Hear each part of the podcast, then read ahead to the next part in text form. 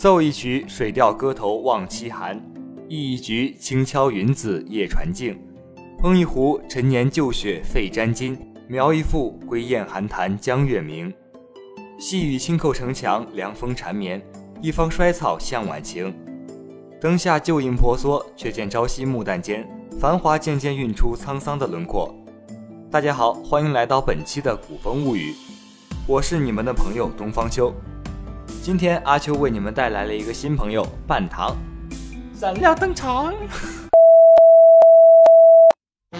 大家好，我是半糖，今天来客串一下秋名山老司机的电台。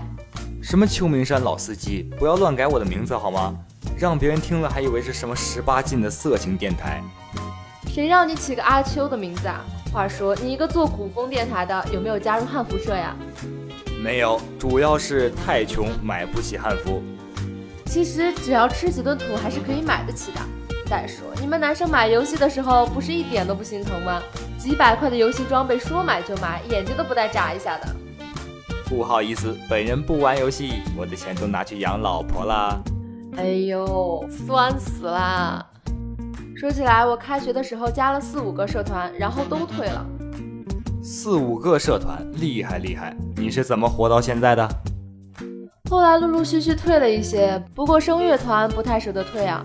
前段时间民美队和流行队都开始招新了，我还很纠结去哪个队伍。民美是唱民族美声的吧？不会要天天唱民歌民谣吧？我之前也是这么想的，不过学长说民美的话，其实能帮你打好唱歌的基础，练得好的话，后期唱歌会很稳的。这样子啊，果然是大佬。其实我觉得唱歌嘛，当然还是开心最重要了。肯定要去流行队啊，能唱自己想唱的歌；去民美哪能唱同道殊途啊？哦，你还好意思说同道殊途？我真的不想吐槽你了，我是真心佩服啊，能忽略原曲的调，自己另起一个调，还能唱得如此忘我的人。不要在意细节，我只有唱自己的调才能唱得下去啊，原曲太高了。那就换一首啊。哎，我好像把你的古风电台带歪了。回归正题啊。说到民美，我想起一部以陕西民歌《信天游》做主题曲的国漫。你终于发现了，是不是《信天游》？我不清楚。不过你都说是陕北民歌了，那肯定是《一人之下》了。对呀，我怎么把《一人之下》给忘了？那里面的歌是真的超级好听，虽说是民歌，但是却让人越听越想听。是啊，尤其是那句“东边的太阳那个亮哟”，我。停停停！要死啊！你唱的，我还是听原唱吧。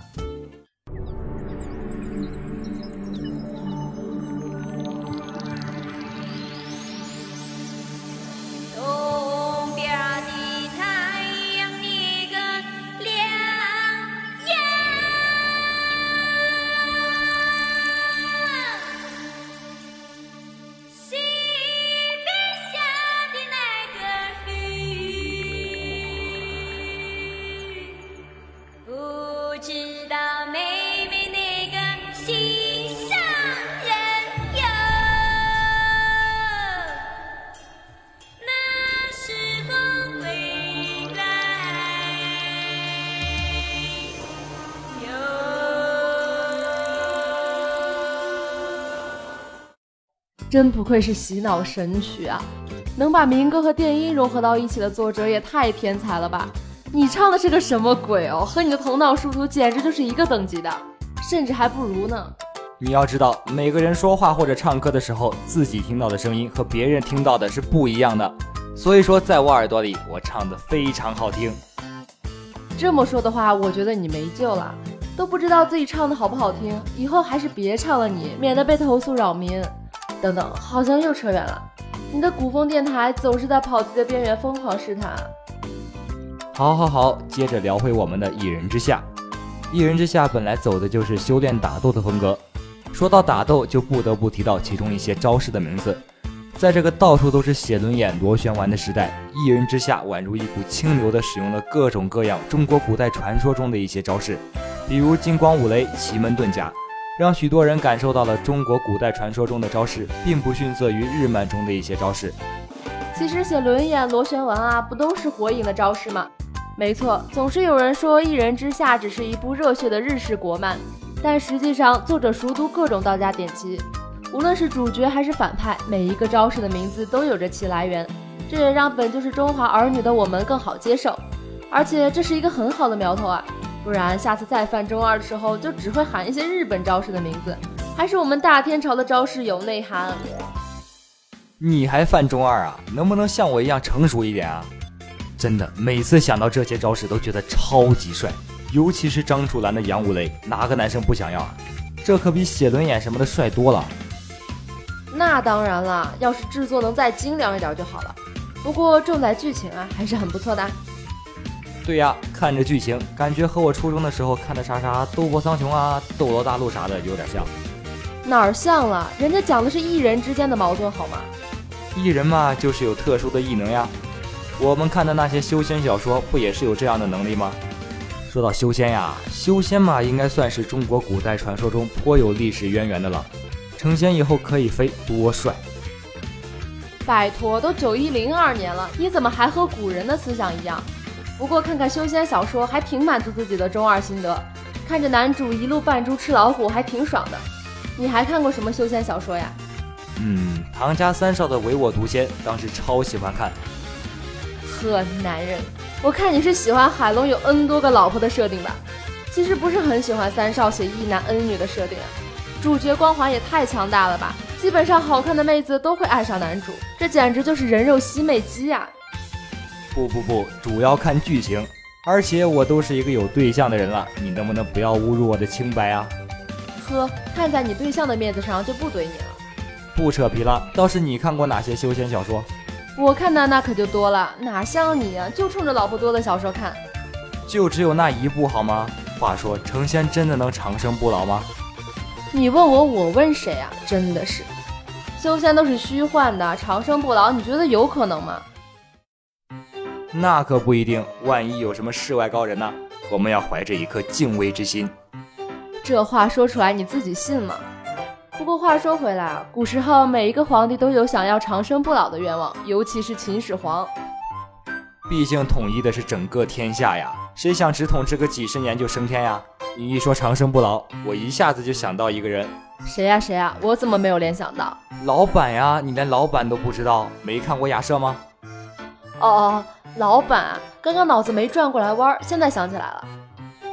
老板可是我看过所有的小说里面第一个长生不老的人。那下一期就和听众朋友聊一聊雅舍吧，这里面也有许多古风元素呢。嗯，不错的意见。哎，等等，怎么都扯到下一期聊什么了？回来回来。呃，好的吧，咱们聊到哪儿了？刚才？呃，好像是聊到了老板长生不老来着。哦，那那接着聊。这里面除了老板以外，还有很多人也是长生不老的，你知道不？你不是说下一期聊雅舍吗？哎呀，不要在意这些细节嘛，下一期接着聊呗。反正雅舍里这么多东西可以说。这么说，你下一期也接着来我的电台吗？哎，算了，咱们这期就聊完吧。嘿，你几个意思啊？我还不乐意呢。行了，快点回答。行行行，我当然知道了。师傅胡亥、赵高都活到了现在。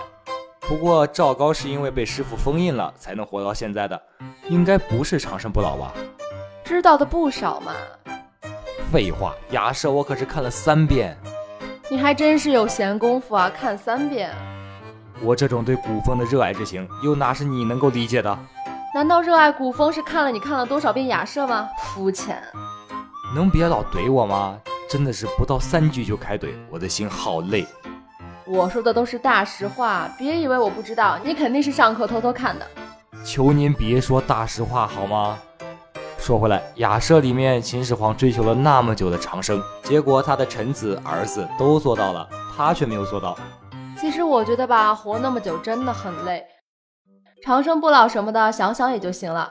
就算真的有，我也不要啊。是啊，真不知道古代的皇帝怎么想的，不就是个国家吗？权力有这么重要吗？你还别说，在古时候，权力大是真的会让人沉迷的，就算是现在也一样啊。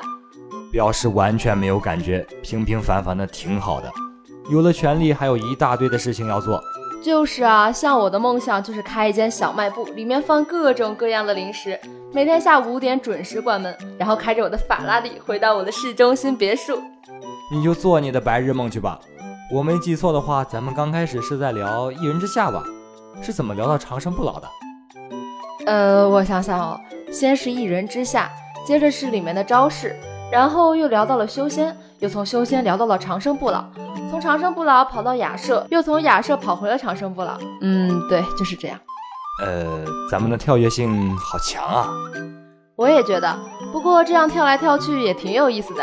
哔，好了，今天的古风物语到这里就要结束了。我是东方修，我是半糖，下一期看心情来不来？